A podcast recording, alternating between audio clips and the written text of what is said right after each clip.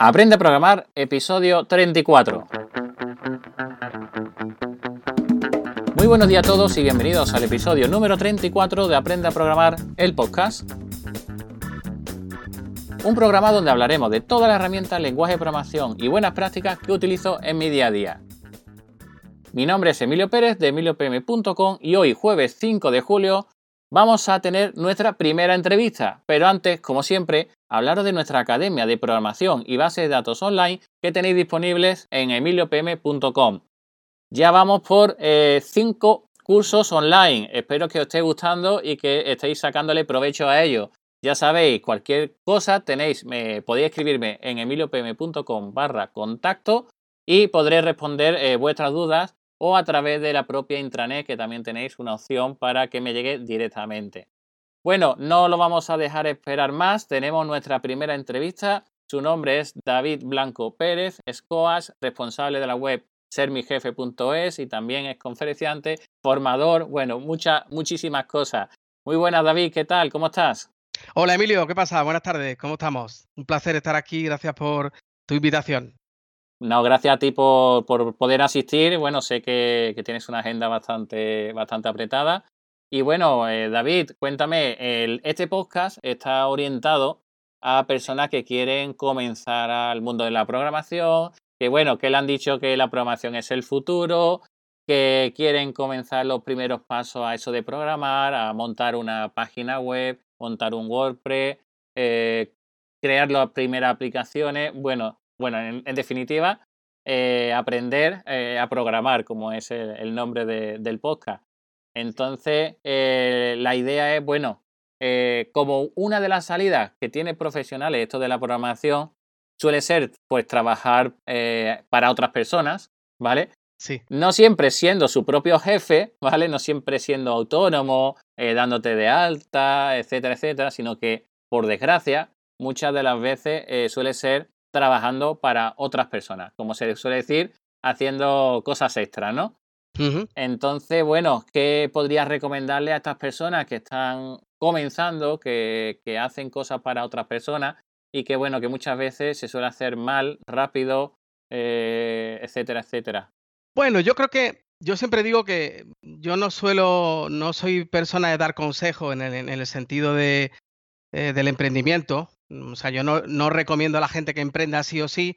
Yo creo que para emprender realmente tienes que tener una motivación. O sea, tienes que tener un porqué. Tienes que tener una, como una especie de llama o de fuego dentro de ti que te dice, yo quiero hacer algo, quiero contribuir, quiero aportar. Entonces, bueno, si respondiendo a tu pregunta, eh, trabajar para otros está bien, pero trabajar para otros eh, estamos en un terreno reactivo.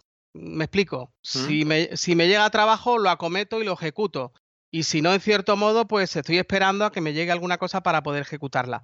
De, la otra manera, cuando nosotros nos dedicamos a emprender, evidentemente es un, es un terreno un poquito más, más incierto, un poquito más, más aventurado, pero nosotros eh, conseguimos tener un mayor control de lo que hacemos en todo momento. Y sobre todo porque, como tú bien has dicho hace un instante, somos los, nuestros propios jefes de, de nuestro destino, tomamos decisiones y, es una manera más proactiva de, vivir la vida. Pero insisto, yo mm, entiendo que muchas personas que están más habituados a, trabajar de la otra manera y no, tanto a emprender, ¿no? O sea que entiendo que ambas posturas las entiendo perfectamente. Pero el que tenga un poquito de insatisfacción, un poco de algo dentro de, él que le, que le esté llamando a, a emprender, que lo haga, porque la mejor manera para aprender es emprender, no hay otra. Así es, así es, estoy totalmente de, acuerdo contigo. También es cierto que es una burbuja actual eso del emprendimiento, ¿vale? Hace unos años decir voy a ser empresario, ¿vale? Aunque le llame, le llamemos emprendedor, pero ser, al final es, eres tienes una empresa, aunque sea propia, eh, pues era mal visto, ¿vale? Un ogro, una persona que quiere quedarse con el dinero de los demás, etcétera, etcétera. Y ahora eso de emprendedor es algo muy, muy bonito, ¿no?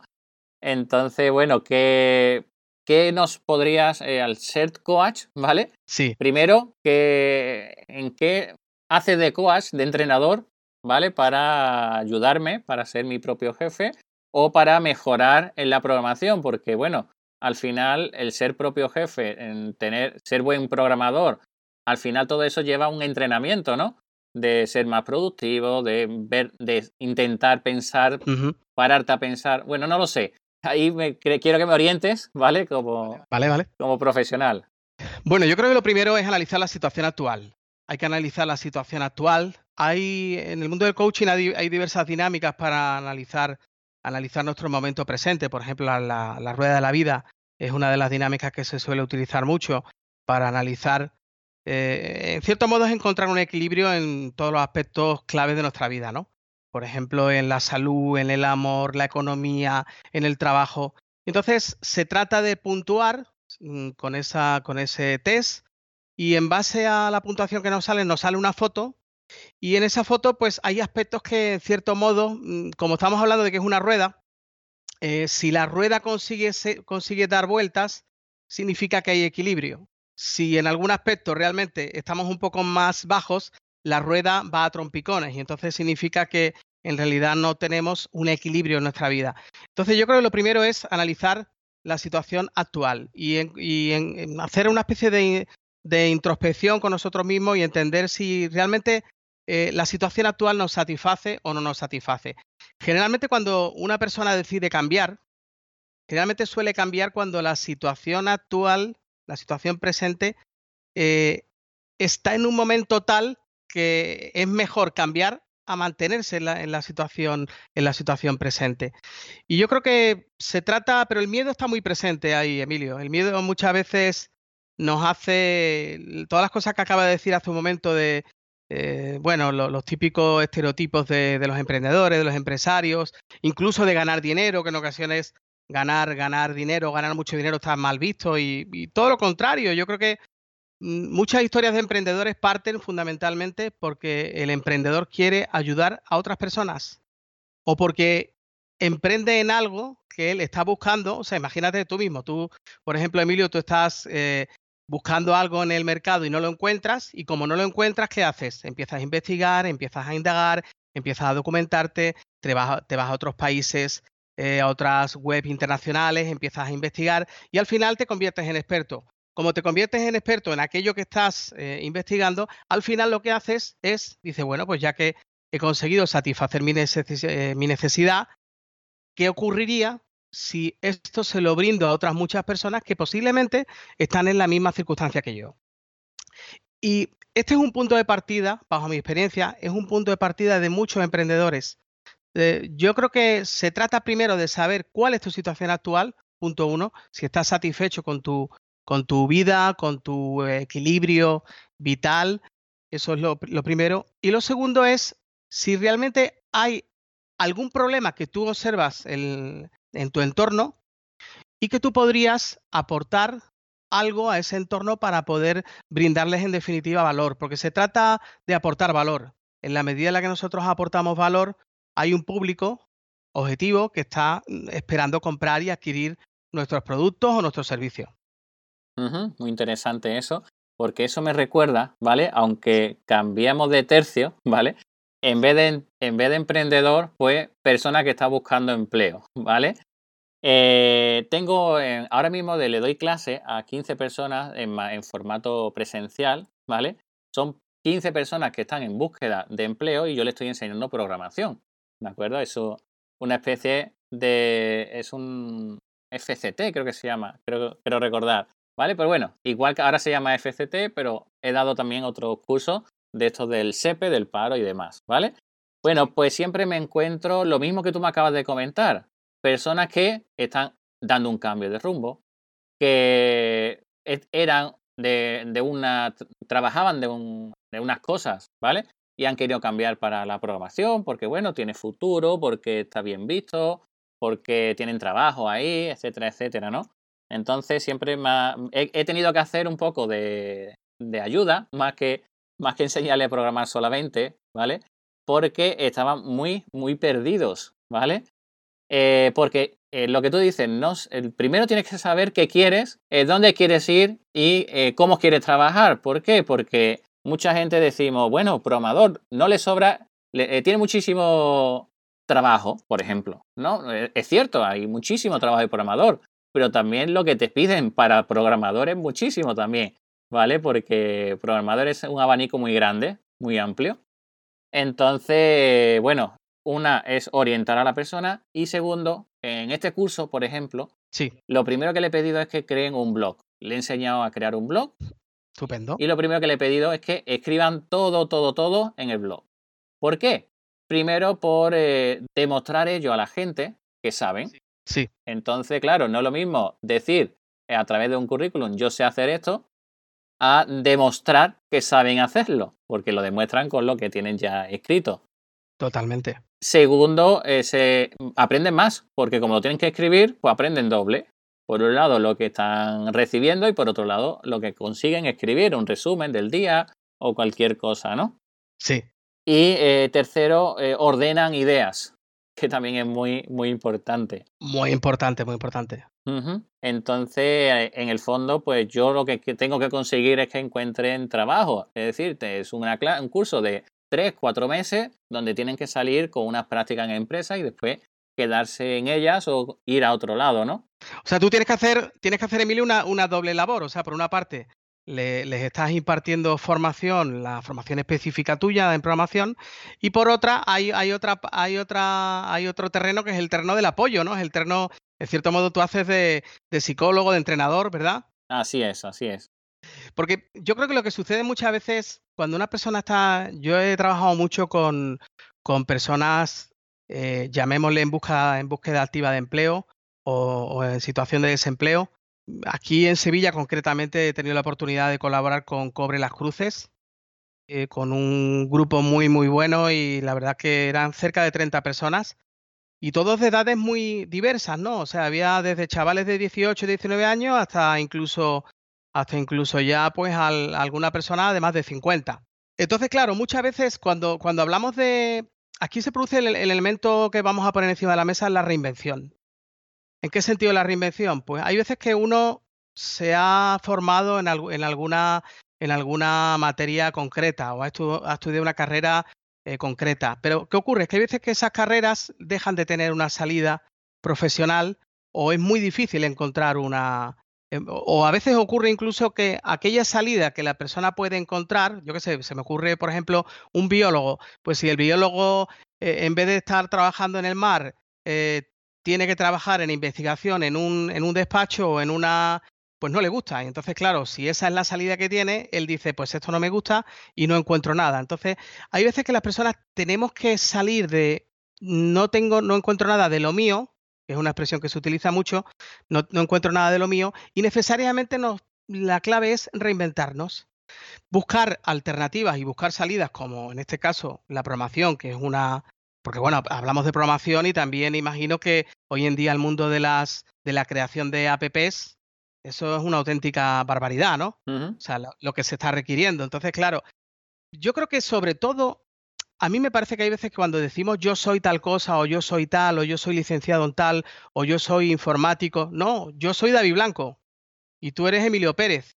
Y la clave fundamental es cuáles son las capacidades y la, y la actitud como ser humano, la actitud con C que tenemos. Porque esa actitud es la que marca la diferencia. Hay personas que eh, yo recuerdo hace algunos años eh, reunirme con una persona que, pues con 50 años tuvo que estudiar eh, Derecho porque su hermano mayor había fallecido y era el que tenía el bufete de abogado.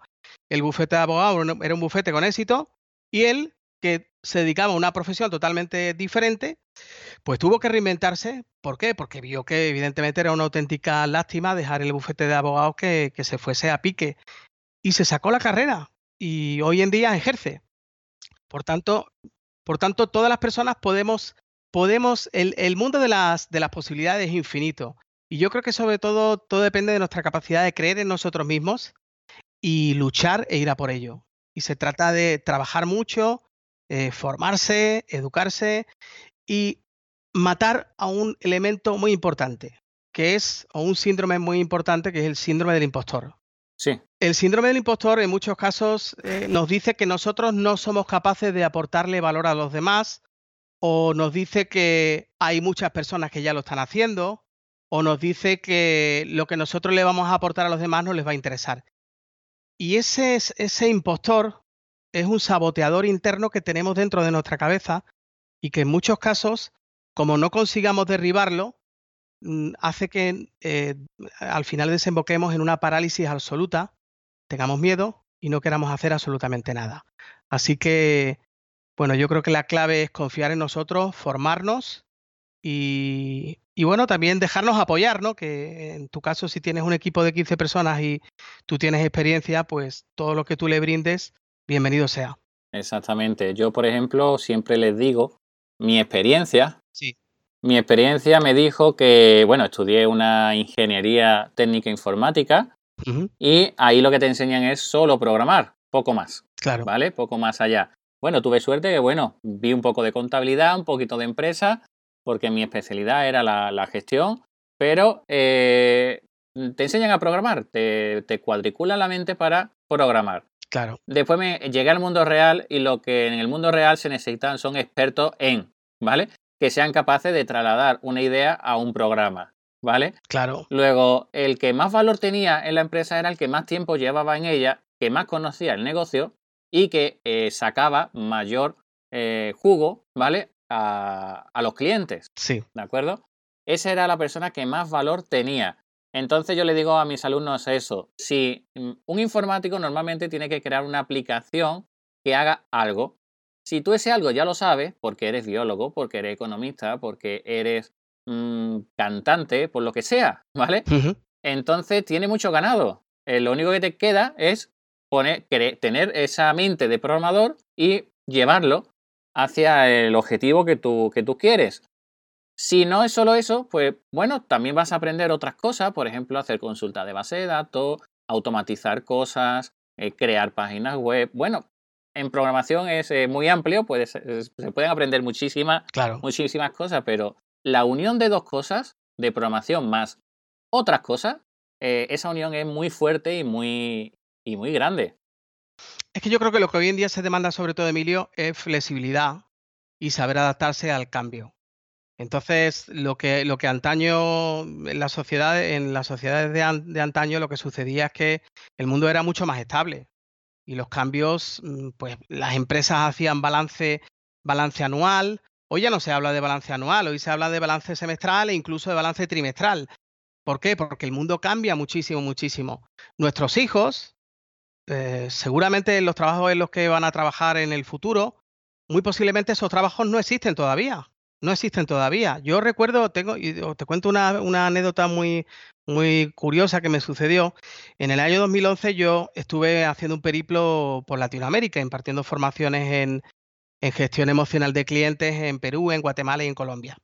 Y entonces cuando regresé a, regresé España a final de, de mes, a final de, si no recuerdo mal, era junio, antes de irme de vacaciones y recién, recién llegado de, de Colombia, que fue mi último destino, yo tenía un curso que iba a impartir de creatividad e innovación. Bueno, pues mm, impartí el curso, pero cuando yo impartí el curso, al finalizar el curso y durante el curso, yo tenía una sensación de que algo fallaba. Y claro, me puse a reflexionar después de terminar el curso y empecé a pensar, digo, claro, vamos a ver, este curso yo empecé a, empecé a, a prepararme en él en el año 2008, 2009. Mm, No existía Facebook, no existía, mm, bueno, no sé si Twitter ya existía, pero a lo que voy, que en realidad necesitamos reinventarnos constantemente. Exactamente. Y yo creo que, y yo creo que esa es la clave. ¿Y qué hice en aquel momento? Pues lo que hice fue reinventar por hacer un rediseño completo del curso. Y el curso siguiente que yo impartí de creatividad, pues yo ya ponía ejemplos que eran ejemplos mucho más, mucho más actuales y que tenían en cuenta pues todo el mundo internet, que evidentemente en el año 2006, 2005, toda la bibliografía que existía de creatividad e innovación, pues era era pues de, bueno, pues exclusivamente de Eduardo de Bono, de Alex Osborne y algunos autores que hoy en día pues siguen siendo importantes, pero han surgido otros exponentes que, que también hay que introducirlos, ¿no? Claro que sí. Así que bueno, hay una cosa que has dicho antes que me parece muy interesante cuando, cuando dices a, a tus alumnos que escriban en un blog. Eso es muy importante porque es, igual, es una manera de superar el miedo escénico. Igual, que cuando un orador tiene que hablar ante, ante su, un público y claro, se tiene que poner de pie, tiene que empezar a hablar. en los instantes previos a hablar en público se produce lo que se denomina miedo escénico. La persona, pues tiene, algunos incluso tienen pánico, salen huyendo. Hay muchos casos que, se conocen que, en los que sucede eso, ¿no? El escribir en un blog es una manera de em, hacer que la persona ponga su primer pie en el mundo tecnológico, en el mundo, en el mundo internet. Y es muy importante porque a veces cuando una persona no quiere, y yo he trabajado y he realizado coaching a personas que precisamente su ilusión es sacar adelante un blog o escribir de algo que les apasiona y se lo piensan y se lo piensan y se lo piensan y se lo piensan y se lo piensan y no publican. y, y, no crea, y no compran el dominio y no crean su primer post. Y en muchos casos porque están pensando que el mundo mundial está encima, está detrás de su cabeza, viendo a ver qué van a escribir y qué van a poner. Y yo, queridos amigos, y para todos tus oyentes, lo que yo les diría es una frase que yo escuché hace algún tiempo y que la, digo mucho, y es que la mayoría de las personas, la mayoría de los humanos, nos, nos llevamos toda la vida pensando qué pensarán los demás de nosotros.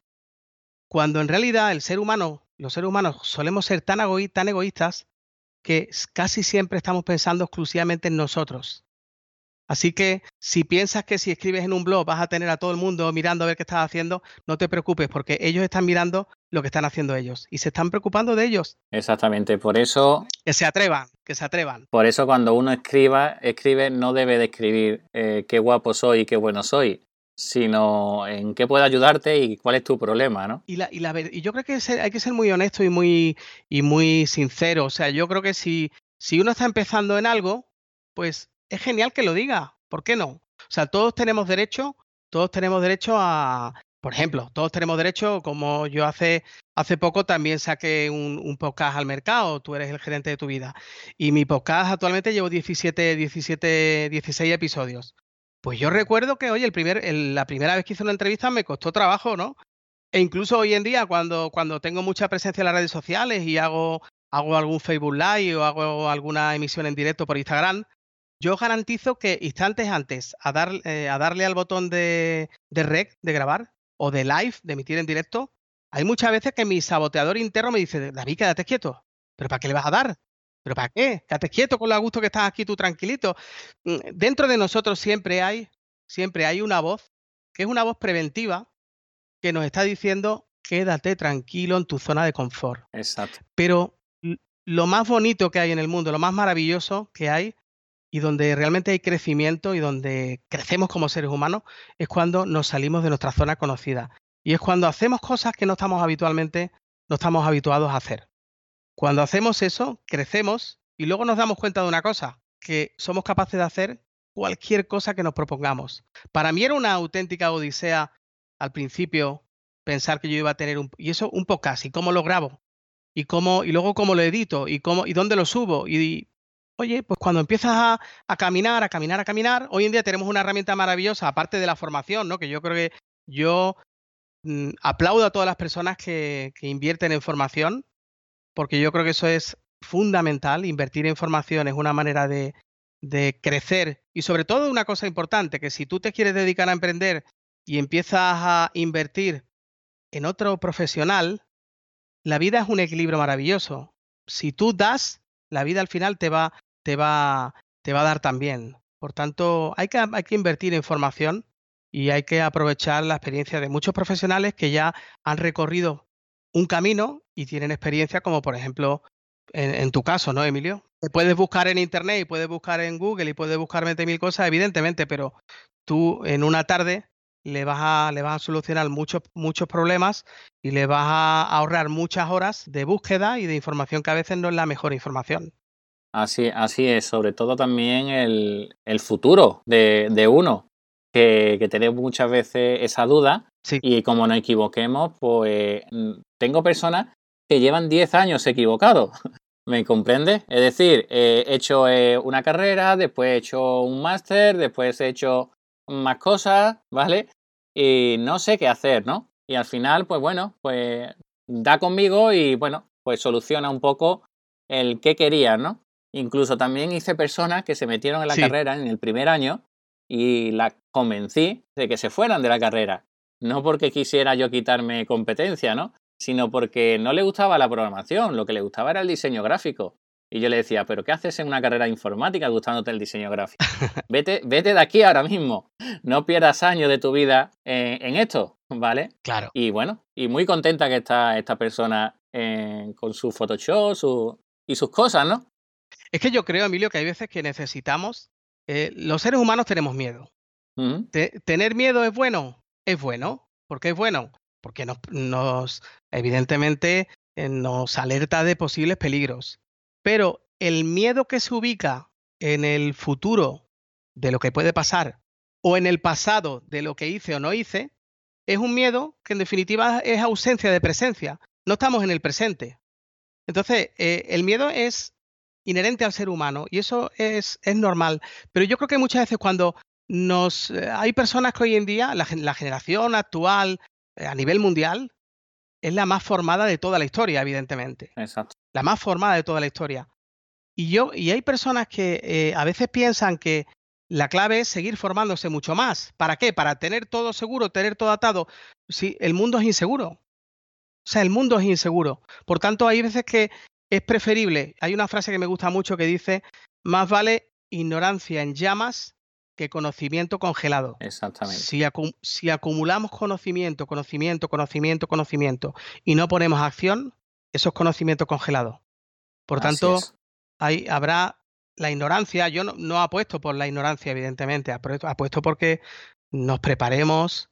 Pero yo creo que esto se lo escuché a un directivo decir algún tiempo, que cuando uno tenía el 60% de la información sobre algo, tenía que hacer algo con ella, con esa información ahora mismo. Porque si no lo hacía ahora, no lo hacía nunca. Y así es. Y así es. Totalmente. Porque, bueno, el postergar cosas nunca, nunca es bueno. Y bueno, también se dice el camino se hace andando, ¿no? Totalmente, claro. O se hace camino al andar, ¿no? También. Claro.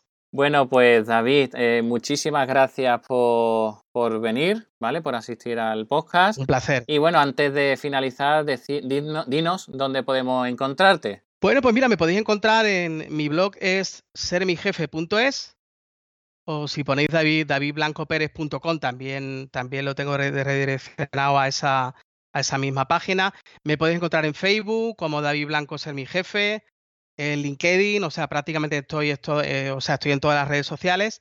Y bueno, mm, hago servicios de coaching, o sea que yo pues entreno a personas que quieren alcanzar objetivos y quieren, y quieren conseguir sus metas. Y tengo un libro que he escrito recientemente que se llama Tú eres el gerente de tu vida, que es un libro que vengo escribiendo desde hace 20 años, que son los 20 años que me vengo dedicando a, desarrollar y ayudar a potenciar el talento de las personas. Así que nada, mm, quien quiera conocerme un poquito más, pues que vaya a mi página de sermijefe.es. Y nada, ahí estoy. Y Emilio, te agradezco mucho la oportunidad y la entrevista. Espero que las palabras y algunos de los tips o recomendaciones que, que entre los dos les hemos dado a nuestros, a tus oyentes, pues espero que les sirvan. Y te deseo toda la suerte del mundo, Emilio. Mira, pues muchísimas gracias. Espero que mi oyente también se conviertan en, tus oyentes, ¿de acuerdo? Y bueno, pues esto es todo en el episodio de hoy de Aprende a programar el podcast. Mi nombre es Emilio Pérez, director de la Academia de Programación y base de datos online que tienes disponible en emiliopm.com y te invito a que te suscribas a mi podcast, que puedes encontrarlo tanto en iVoox como en iTunes y a lo mejor posiblemente en el futuro también en Google Podcast que lo quiero, lo quiero poner. Bueno, si puedes pon también 5 estrellas, te estaré muy muy muy agradecido. Nos vemos en el siguiente episodio el próximo martes. Hasta entonces, disfruta del fin de semana. Chao.